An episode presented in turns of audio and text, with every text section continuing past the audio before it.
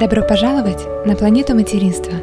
Это подкаст с историями девушек и женщин, которые стали мамами в разных уголках мира. Вместе с ними мы беседуем об особенностях, обычаях, а порой и сложностях материнства в разных культурах. А меня зовут Вера. Я и сама живу во Франции и недавно стала мамой. Моему сыну Оскару скоро исполнится годик. Я верю, что этот подкаст станет для вас источником не только полезной информации, но и вдохновения. Приятного вам прослушивания! Всем привет! Сейчас очень непростые времена, поэтому этот эпизод не вышел в запланированное время. Я долго не знала, когда его выпускать и выпускать ли вообще. И сегодня я приняла решение это сделать в честь жизни. Я желаю всем мамам, будущим, молодым или уже опытным, сохранять спокойствие, силу духа и верить в лучшее. А сегодня у меня в гостях Александра. В этом первом эпизоде Саша рассказывает о ведении беременности и подготовке к родам в Новой Зеландии. Она делится душевной историей о своих родах, которые прошли без анестезии, и о том, когда последнего не знала, что встреча с ее дочкой состоится так скоро. А еще она объясняет, как в стране поддерживается грудное вскармливание, какие пособия получает молодая мама, сколько стоят детские сады и многое другое. Саша, привет! Привет, Вера! Спасибо большое за возможность с тобой пообщаться, несмотря на то, что нас разделяет 12 часов. Не могла да. бы ты э, рассказать немного о себе и о своей семье? Да, с удовольствием. Спасибо, что пригласила меня на беседу. Буду рада с тобой пообщаться. Меня зовут Саша. Я сейчас живу в Новой Зеландии. Моя семья состоит из трех человек. Это мой муж и моя маленькая дочка Катя. Э, ей всего два годика. А, мы здесь живем около шести лет. А, есть свои плюсы и минусы, но, конечно, материнство открыло, можно сказать, новую главу в нашей жизни, и а, буду рада поделиться нашим опытом. Скажи, пожалуйста, когда вы с мужем узнали, что ждете ребенка? Ты уже знала, э, как ведется беременность в Новой Зеландии, или же это был большой сюрприз, и вам только предстояло узнать, кому обращаться, когда, к какому специалисту? А, я немножко знала, потому что мы уже готовились э, к беременности какое-то время, и я уже изучала этот вопрос. И так совпало, что некоторые мои друзья как раз забеременели или уже у кого-то появились детки, и я уже как бы невзначай ко мне такая информация приходила по поводу, как они планировали беременность, как ее вели, как проходили роды. Поэтому, в принципе, я уже знала в общих чертах, э, что делать, если мы обнаружим положительный тест на беременность. Поэтому, в принципе, были готовы. И какой был первый шаг? Э, к кому ты обратилась и когда? Сразу же первый шаг, как только вы обнаружили, что ждете ребеночка, нужно искать акушерку, потому что здесь беременность ведет эм, твоя акушерка, и э, их очень сложно найти. Они, их разбирают как горячие пирожки. Я сразу же писала всем подряд, и мне ответила только одна из, из может быть, десяти человек, и я пришла к ней на прием. Слава богу, что она мне сразу понравилась. Мы друг другу как бы были симпатичны. Я поняла, что я могу доверить э, этому человеку свою беременность и рождение ребенка. И я у нее спросила, у вас много записей сейчас идет? И она говорит, вот ты сейчас пришла. Ну, примерно она посчитала, там, ты будешь рожать в декабре. Значит, вот ты сейчас пришла. У меня еще после тебя три девочки, которые тоже позвонили, что придут примерные сроки тоже декабрь. Я беру где-то 4 человека на месяц. И я, то есть, понимаю, что если я сейчас не соглашусь эм, работать с ней, то шансов мне найти акушерку ну, очень мало. Поэтому я сразу согласилась, все было хорошо. Но есть, конечно, вариант еще наблюдаться у гинеколога, но ты приходишь в гинекологический кабинет, но там каждый раз эм, другой врач, поэтому это не такой как бы личный опыт, можно сказать. Эм, поэтому желательно, конечно, важно найти акушерку и такую, с которой у тебя связь. У меня по опыту подруги меняли акушерок на полпути, потому что, ну, что-то не шло, потому что у всех разные взгляды, естественно, на беременность, и um, очень важно было найти такого своего человека, можно сказать. То есть э, я правильно понимаю, что акушерка вела всю беременность, да, и какие-то УЗИ, обследования, все делала она, да? Она дает направление на УЗИ и на обследование, на анализы. УЗИ я делала три раза, но вообще стандартно делаю два раза УЗИ, где-то там 12 недель срок по-моему, когда уже точно определяют, э, подтверждают беременность, да, может быть, там двойня, вот эти все моменты ставят примерно срок. И потом на какой там 20 какой-то неделе, когда уже определяют пол. А, но я еще делала УЗИ, потому что под конец беременности а, оказалось, что Катя немножко замедлила в росте, и поэтому, чтобы убедиться, что все хорошо, по-моему, там на восьмом месяце я еще раз проходила УЗИ. То есть была какая-то возможность сделать что-то дополнительное, если есть какие-то сомнения? Да, да, да. Ну, все по рекомендациям акушерки. Если она считает нужным, что нужно какие-то анализы, она направление, идешь, сдаешь и убеждаешься, что что-то нужно было проверить или нет. А были ли у вас с мужем какие-нибудь э, занятия по подготовке к родам? Может быть, у тебя или у вас вдвоем? Да, у нас были занятия. Это такое очень интересное событие.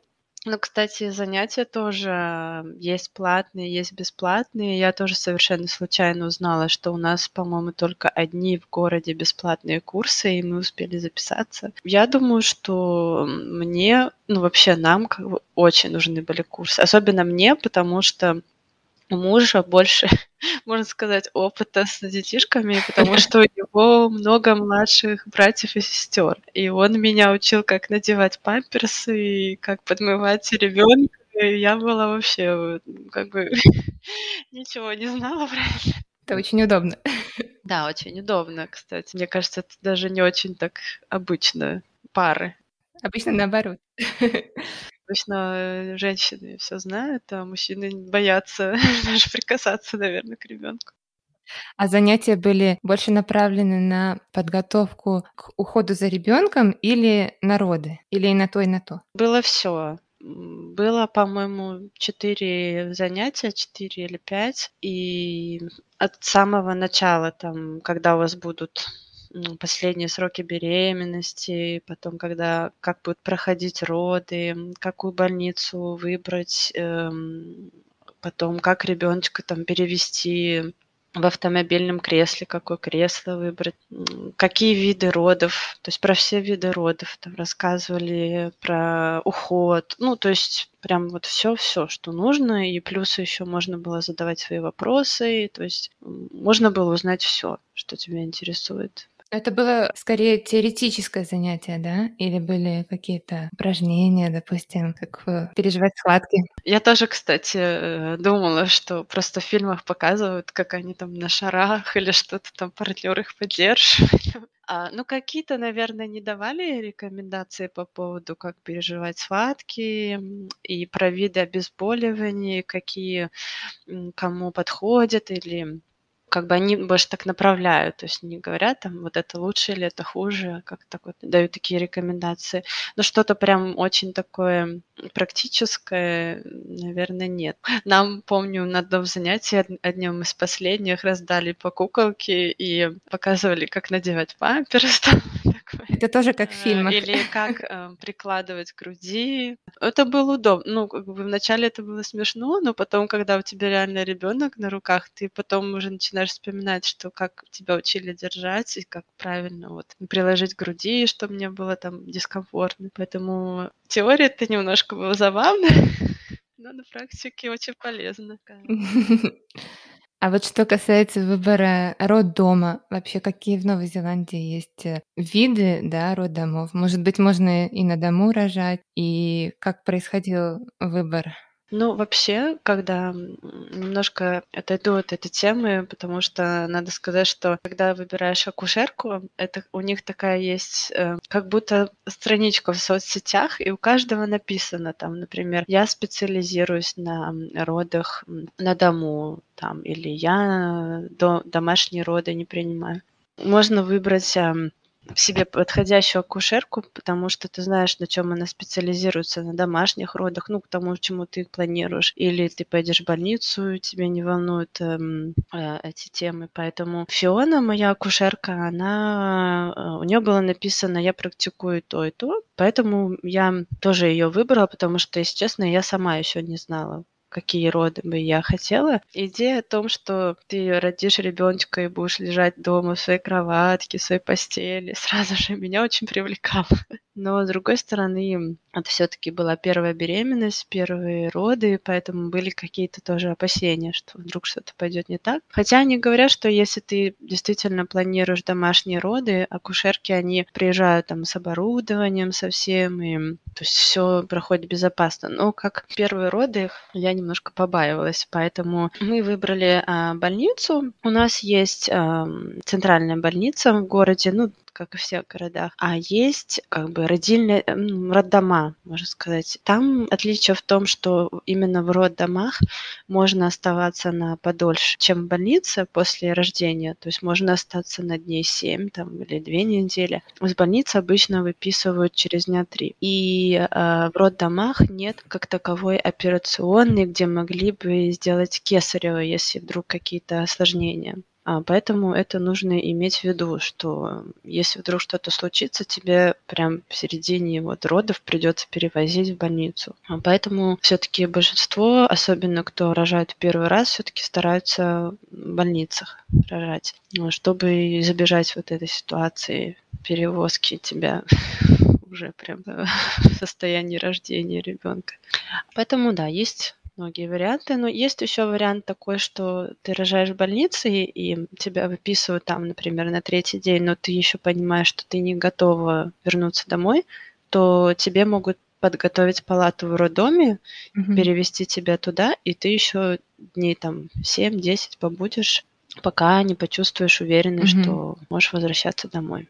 А есть ли в Новой Зеландии такая практика писать проект родов или план родов, с которым ты делишься с акушеркой или с медперсоналом, чтобы они знали, как ты представляешь этот процесс, это мероприятие? Да, уже э, почти на последних сроках беременности кушерка мне дала такой план. Мы с ней прошлись по всем пунктам, и она попросила мне написать мои предпочтения, будет ли со мной присутствовать кто-то во время родов, какие виды анестезии я предпочитаю или не предпочитаю. Там много было разных пунктов, но самое такое основное это будет ли с тобой кто-то присутствовать и виды анестезии и какие вмешательства там акушерка может делать или не делать. Можно ли делать прививку, по-моему, витамин сразу э, сделать прививку ребеночку. Вот эти моменты. Ну, то есть это довольно широкая практика. Это мне очень понравилось.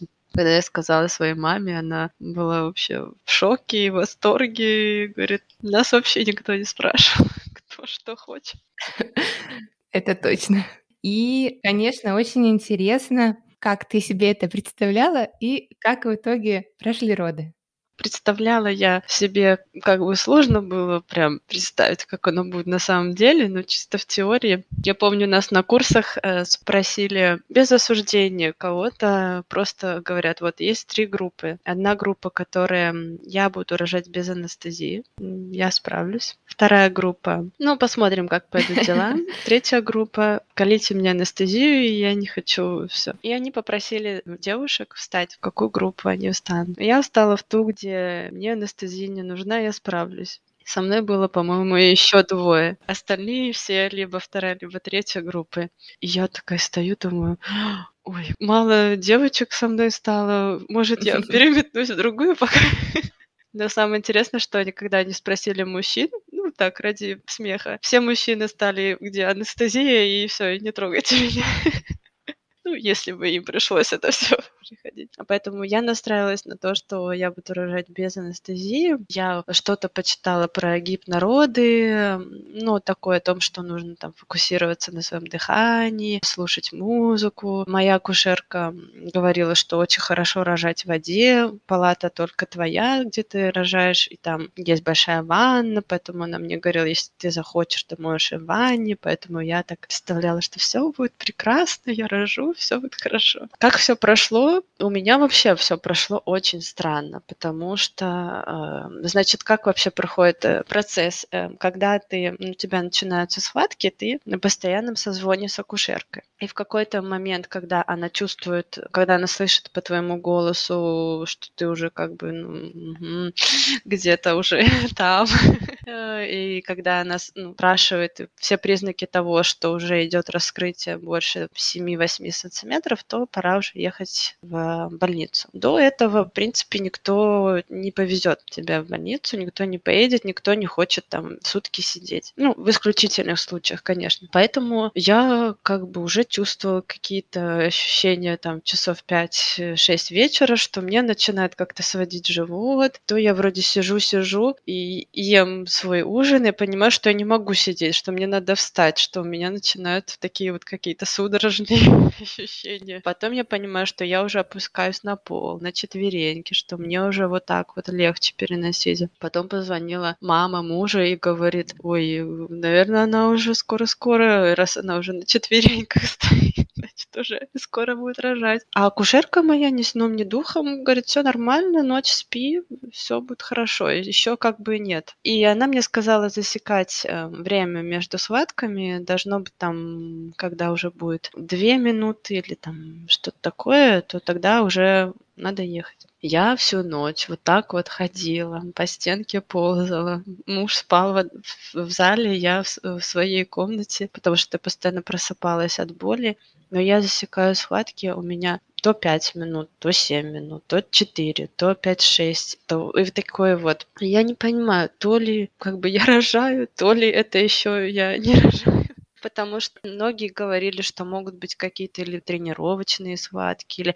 Ну, то есть меня кушерка настроила на то, что пока у тебя не будет стабильный там раз там, в 3 минуты или в 2 минуты, то как бы особо меня как бы и не беспокоит. Ну, я вот так вот всю ночь э, провозилась. Было, ну, было тяжело. Как бы если бы я сейчас поняла, что это у меня идут уже роды, то я бы пошла бы в душ, я бы включила музыку, я бы как бы уже пошла бы на какую-то свою волну, и более спокойно бы переносила. Так я немножко нервничала и не знала, что происходит. Но, то есть, акушерка, когда со мной разговаривала, она говорила по голосу, ты не скажешь, что у тебя прям уже сильные схватки. Ты как бы вроде тебе дискомфорт, но поэтому, говорит, и схватки у тебя не каждые три минуты, поэтому я и не беспокоилась за тебя. Но потом утром часов там 10-11 я понимаю, что у меня начинают тужить. То есть я уже сходила в туалет, еще раз ходила, еще раз ходила. Потом я уже понимаю, что все, я уже в туалет не хочу. Но меня тужит. Я и звоню, говорю, Фиона, меня тужит. Я говорю, в смысле тебя тужит? Я говорю, ну меня тужит, я уже все, я уже, организм у меня очистился, я понимаю, что все. Ну, сумки у нас были на готовые. Ну, она такая как бы еще сомневаясь, говорит, ну давай тогда, ну хочешь, тогда в больнице встретимся, я посмотрю. Как бы она мне не верила. Я говорю, ну, да, ну давай, давай съездим. Ну, поехали, едем в машине. Не знаю, то ли я рожаю, то ли я не рожаю. Что происходит? Пришли мы в палату, она меня встретила, стала смотреть, и у меня отошли воды. Она говорит, Саша, я не понимаю, что у тебя за роды такие? Говорит, ты такая необычная девочка, и роды у тебя какие-то необычные. Ну все, говорит, ты рожаешь. Я, говорит, уже чувствую голова рядом, все, через часа два будет у тебя ребеночек на руках. А какое было раскрытие, когда вы приехали? Я не помню, но, наверное, уже было сильное раскрытие, если она мне сказала, что через час-два уже родите. Если честно, я сейчас вот не вспомню. Но до того, как мы ехали в больницу, она мне сказала, не тушься, держись в себе. А когда я приехала, она говорит, все, тушься, все, уже все, уже ты рожаешь, давай. Я уже настроилась все держать, тут надо было перенастраиваться, но она меня очень хорошо вот, вот почувствовала. И я ни какой-то момент не могла вот разродиться, я как-то не могла вот понять, куда тужишься, что. Как-то она мне говорит, ты не туда тужишься, надо туда куда, не понимаю. Твой муж был рядом, так? Да, мой муж был рядом. А было хорошо, что я могла менять позы, там, то я могла постоять, или там мужа облокотиться, или я могла там лечь. То есть, в принципе, это удобно, что я не была прикована там к кровати. Я не представляю, как вот люди рожают так. То есть мне было важно, что я могу поменять позу, но мне приклеили какой-то монитор, чтобы отслеживать сердцебиение. Это единственное было дискомфорта, но это нужно было, чтобы слышать эм, Катина сердце. И в какой-то момент уже, по-моему, часа два прошло, и все-таки она понимает, что я, у меня уже силы заканчиваются, но еще не получается родить, пришла врач и говорит, я дам вам еще ну, минут 40 час, если ты не родишь, мы будем делать кесарево. А я не хотела кесарево вообще. Я насмотрю на Фиону, она такая подошла ко мне. Так, давай, рожай сама иначе они придут и будут рожать за тебя. Говорит, поверь мне, ты этого не хочешь. Все, давай, соберись. Я такая, все, сейчас я рожу. Ну и, в общем, там пару еще поток. Ну, наверное, часа три. Я вот часа в два мы приехали, и вот пять, пять сорок, по-моему, Катя родилась. Без всяких э, дополнительных вмешательств, да? Да, без вмешательств, без разрывов, без всяких, э, без дополнительных каких-то манипуляций. То есть все, все было хорошо. Ну, это прекрасно. Я думаю, что, в принципе, если бы, может быть, кто-то был со мной рядом, может быть, даже моя мама или какая-то вот подруга, которая рожала, которая бы прожила бы со мной и схватки, и, ну, как-то, может быть, мне не хватало еще какой-то вот женской энергии, что ли, не знаю, какого-то Поддержки. настроя. Поддержки, да. Я бы, может быть, родила бы еще легче. Но, в принципе, я считаю, что у меня были хорошие роды. Без всякой анестезии, да? Да, без анестезии. Ну, я не чувствовала, что мне нужна анестезия. В принципе, я... мне было дискомфортно и больно, особенно схватки переживать дома ночью одной было очень больно. Но в тот момент я не понимала, это мне схватки или это еще... Как бы я думала, если это еще не схватки, то я, наверное, в настоящих схватках просто умру, потому что мне так больно. У меня, ну, как бы не совсем даже осознанно, можно сказать, проходили роды и схватки, потому что они были неравномерные. По советам моей акушерки, по ее направлению, я понимала, что вроде как я еще не рожаю. Хотя это уже, получается, были роды. То есть, э, как я настраивалась, так и получилось, в принципе. Здорово.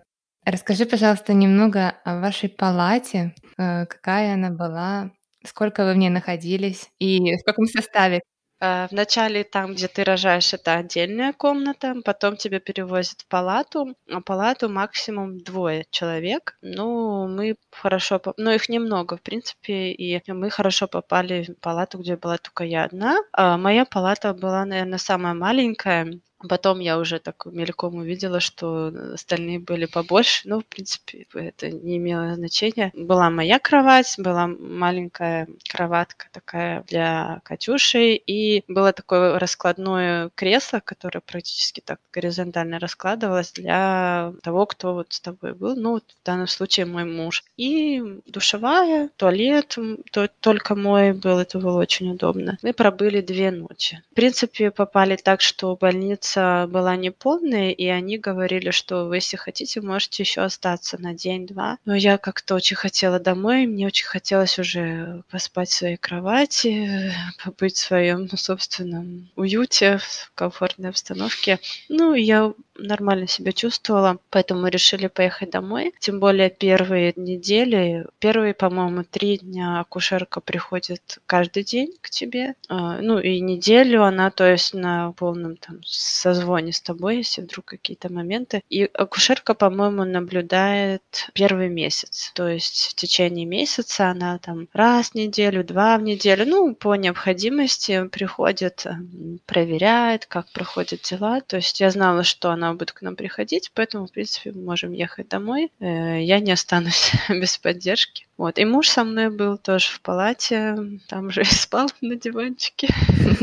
А в самом роддоме тебя обследовала твоя же акушерка э, или приходил другой медперсонал? Помогали ли с ребеночком? После родов э, моя акушерка какое-то время была со мной. Потом, когда перевели меня в палату, она уже поехала отдыхать, и за мной наблюдали акушерки, которые именно в больнице. Потом она приходила раз в день, э, меня там консультировала, смотрела, но в любой момент э, очень, очень часто к нам приходили акушерки. Иногда даже уже как бы хотелось, чтобы они не приходили. Но они прям вот все время, у вас все хорошо, что вам надо, ребеночка поддержать, э, там еще что-то, ну, то есть очень часто, как у вас кормлением, как там, ну, любые, любые вопросы, они всегда были рядом. И была рядом кнопочка тоже, если вдруг что можно было нажать, сразу кто-то прибегал и ночью, и днем.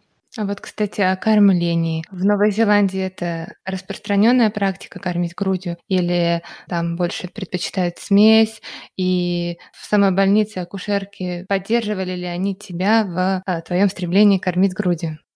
Да, а, в принципе, в Новой Зеландии э, очень приветствуется и э, кормление грудью, и поощряется, и везде, то есть там, если ты где-то в парке или в общественном транспорте кормишь грудью, ну, то есть никто не обращает на это внимания, это обычное дело. Поэтому э, я как бы тоже настраивалась на то, чтобы кормить э, грудью. Меня не сразу пришло молоко, а, но мне, меня успокаивали все акушерки, говорили, что все, все будет, все, пока с ребеночком просто, просто будь и любуйся, и мало, молоко придет. Первую ночь мне повезло, потому что акушерка, которая была на смене, она была еще и специалист по грудному скармливанию, поэтому она практически всю ночь со мной была была и давала советы, и поддерживала. В принципе, все акушерки поддерживают э, в стремлении кормить грудью. Есть даже специальные такие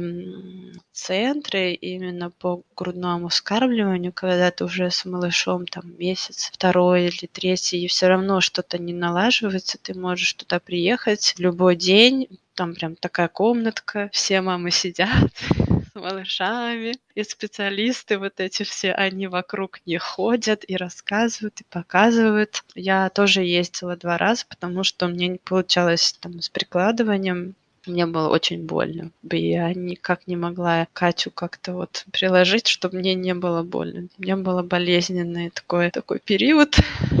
Но вот из-за поддержки, да, акушера было легче. А вот эти консультации в центре, они были бесплатны для тебя или? Да, это, это бесплатно. Есть, конечно, платные тоже центры, mm-hmm. можно обращаться. Или есть даже частные акушерки, которые просто их находишь, консультант по грудному скармливанию. И они с одной я общалась по видеосвязи. Это было очень даже так интересно, как вот мы сейчас с тобой общаемся, и вот мне приносил муж Катю, и я вот так вот показывала. Но было безвыходное положение, потому что Катя родилась в декабре, а в январе как раз были вот э, новогодние рождественские каникулы, и центры эти были закрыты, и мне приходилось вот так вот искать кого-то еще, потому что а, Фиона моя какими-то советами мне помогла, но не до конца, поэтому я искала много специалистов, много с ними работала, ну, в конце концов все наладилось, угу. ну, наверное, только после месяцев двух моих стараний Угу. Был тяжелый период. Да, был тяжелый период. Действительно, я не думала, что грудное скармливание будет такой проблемой для меня. То есть, в принципе, молоко было, все было нормально, но именно болезненными прикладываниями, ощущениями это, конечно, был тяжелый опыт. А что касается каких-нибудь занятий по восстановлению после родов, предлагалось ли системой здравоохранения это? Я имею в виду по восстановлению промежности, э, мышц э, живота, Ам, такого, что предлагались какие-то занятия, такого не было. Единственное, просто мне кушерка рекомендовала делать упражнения Кегеля, но это еще было во время беременности, и она мне рассказывала, что это нужно продолжать делать, и делать, и делать, и после родов. В принципе, то есть, когда она ко мне приходила в первый месяц, она меня осматривала и просто Даша говорила, делай вот то, что ты делаешь. И потом уже после, наверное, месяцев трех она говорила, что можно уже там какие-то прогулки, какую-то йогу немножко делать, растяжки. То есть это просто как бы советы акушерки. Но такой какой-то системы нет. Хотя было бы неплохо, конечно. Расскажи, пожалуйста, как организован в Новой Зеландии отпуск по уходу э, за ребенком э, для мамы и, может быть, такой же есть и для папы?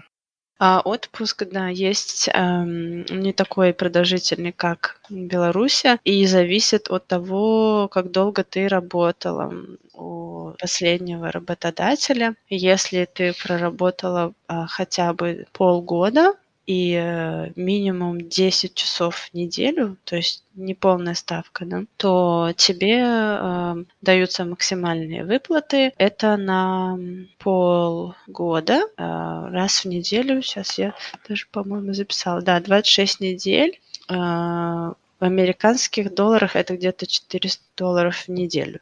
Тут вообще выплаты в неделю, в основном зарплату, аренду, поэтому я так говорю. Ну, кстати, я тоже нашла работу беременной, поэтому я старалась как раз проработать вот 6 месяцев, чтобы потом у меня были выплаты.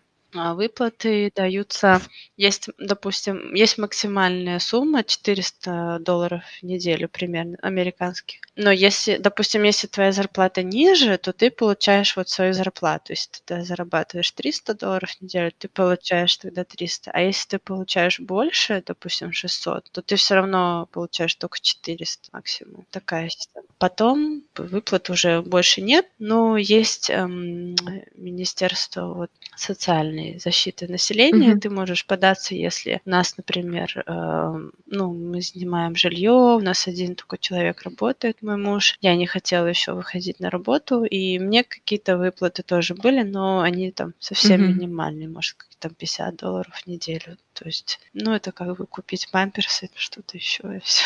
А для мужчин, э, для партнеров э, тоже есть, эм, э, можно выйти в отпуск небольшой, mm-hmm. максимум, по-моему, две недели только, и они не оплачиваются. Но все зависит от работодателя. Например, mm-hmm. мой муж больше уже работал на дому, и потом где-то вот в феврале как раз случился ковид, когда его перевели на домашний работ, ну, работаю из дома, поэтому он, в принципе, был с нами все время.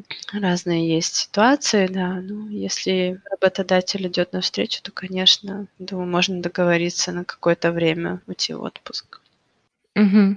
Э, вашей дочке Кате уже два года. Скажи, вот за это время а, что интересного ты раскрыла для себя в плане организации учреждений а, для детей, таких как детский сад, или, может быть, каких-то мероприятий развивающих для ребенка? А, ну, с самого рождения э, Кати э, мне сразу выдали там всякие брошюрки, куда можно сходить, ребеночка, что чем заниматься. И в самом начале э, там, где ты проживаешь, э, местная клиника с тобой созванивается, э, детская клиника. Она бесплатная, и при этой клинике э, организовываются кружки для мамочек, у которых детки примерно одного возраста. И мы собираемся там раз в неделю попить чай, познакомиться с другими мамами, пообщаться. Это было очень удобно, потому что у всех свои проблемы, всем хотелось выговориться или вообще просто выйти из дома и что-то что поделать, одеть какую-то одежду красивую. Потом уже по желанию можно было самим, как бы с некоторыми мамами мы до сих пор общаемся. То есть это вот такие самые первые, куда можно сходить вот с, с малышами, это бесплатно. Потом, конечно, есть разные кружки уже платные. Мы с Катей ходили на музыкальные там занятия раз в неделю. А мы ходили в бассейн. Бассейн, в принципе, бесплатный с детками до пяти лет. Но если ты записываешься именно на занятия, там грудничковое плавание, то это уже за дополнительную плату. Мы ходили, Кате очень нравилось. Про детские садики эм, тоже много чего узнала нового для себя. Во-первых, э, здесь садики есть такие, где беру деток с 6 месяцев, потому что вот 6 месяцев выплаты заканчиваются, и обычно ну, некоторые мамы стараются уже выйти на работу. А, но проблема в том, что детки вообще до двух лет, на них как бы очень большая очередь потому что для этих деток маленькие группы сформированы в садике, и там, по-моему, одна няня на 8, по-моему, детишек, 8 или 10. Другая группа для детей постарше, друг, другая группа обычно 20 человек, там, с 3 до 5. То есть с 3 до 5 больше шансов попасть. Ну, потом уже я узнала, что э, мамы записываются в садике, когда уже узнали, что беременны. То есть беременеешь, находишь акушерку и сразу записываешься в садик. А, мы два года стояли в очереди, и мы никак не могли попасть. Я записывалась, когда у Кати было три месяца, и там были очень длинные очереди. Ну, то есть я записывалась там садиков шесть разных, где-то возле меня или где-то там подальше. Но записывается нужно именно туда прийти, посмотреть. Они не, не записывают онлайн или как-то, то есть это тоже время, поэтому, ну, меня хватило там на садиков 5-6, я думала, ну, хоть куда-то я попаду. В итоге я никуда не попала, и сейчас только вот мы приехали с Беларуси по счастливой случайности, мы нашли Кате садик э, Монтессори, э, ну, в другом конце города, и, к счастью, они берут деток с двух лет, поэтому мы вот сейчас вот через две недели начнем ходить. Ну, садики тоже дорогие. Я вот почему не видела смысла отдавать Катю садик раньше. Ну, во-первых, она не была готова к этому. Сейчас я думаю, что ей более интересно. Мы уже ходили в такую типа садик, кружок монте в Беларуси, я поняла, что, в принципе, можно уже начинать ее отводить потихонечку. Во-вторых, э, дорого, и я понимала, что если я выйду на работу, я просто всю свою зарплату отдам за садик. Я не видела в этом большого смысла. А я вот даже записала, что примерно садик это очень среднее, потому что зависит, там, включено ли питание, в каком районе, какая там какая группа. То есть очень-очень много факторов. Ну, так вот, в среднем 130 э, где-то американских долларов в неделю ты получаешь, ты платишь. Это как бы многовато. Это очень усредненно. В принципе, на самом деле очень большинство из них намного дороже. А минимальная вот зарплату, если брать в неделю, допустим, где-то 400, там 440 американских долларов уже после налогов. Плюс еще заплатить за жилье, продукты, то все, ну, то есть как бы не совсем выгодно. Ну, тоже есть какие-то субсидии, конечно, нужно подаваться, узнавать, они как могут войти в какую-то ситуацию, в то положение, но это очень редко. Угу. Ну и чтобы завершить наш разговор, не могла бы ты рассказать, как вы выбирали имя для Кати? Ой, это был очень долгий процесс, потому что муж мой совсем другой планеты. Он, он у меня родился, вырос на Филиппинах, но папа у него из Ирака, бабушка из Палестины, поэтому у них очень такая смешанная культура, ну, много культур в семье, много разных имен, традиций и так далее. Даже религии там разные у них в одной семье. Поэтому с именем было сложно. Но мы решили так, значит, я выбрала свои пять вариантов, а муж выбрал свои пять. Причем некоторые из его вариантов были русские, потому что ему нравятся русские имена, это был плюс. И мы решили, что мы каждый день просто будем вычеркивать по одному, который, ну вот точно нет. И вот так вот э, мы вычеркивали, вычеркивали, вычеркивали. У нас осталось два варианта в конце. Катя по-моему, у нас осталась Василиса последняя. И мы никак не могли выбрать. И мы решили, что нужно посмотреть, вот когда она родится, мы посмотрим, на кого она похожа. Но когда она родилась, мы сразу поняли, что это Катя. почему. Здорово. Потому что, мне кажется, не всегда понятно, когда такой комочек рождается, как, как его назвать и что ему подходит. Да, очень сложно. Я поэтому тоже думала, что вдруг месяц еще будем думать или что, как-то хотелось бы сразу понять. Но мы как-то сразу поняли, и наша акушерка тоже посмотрела, говорит, да, ей подойдет. Здорово. Спасибо большое, Саша, что ты поделилась своей историей и своим опытом. Спасибо, я была очень рада поделиться. Надеюсь, что кто-то найдет что-то полезное и жду следующих твоих интервью других девушек тоже узнать их опыт. Это всегда очень интересно.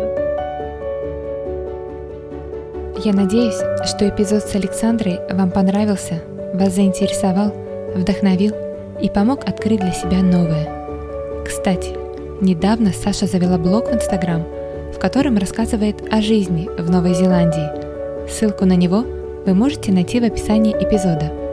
А если вам нравится этот подкаст, то не забудьте поставить ему хорошую оценку и оставить комментарий. И я буду очень рада, если вы расскажете об этом подкасте своим знакомым, которым может быть интересна эта тема. До скорого в следующем эпизоде.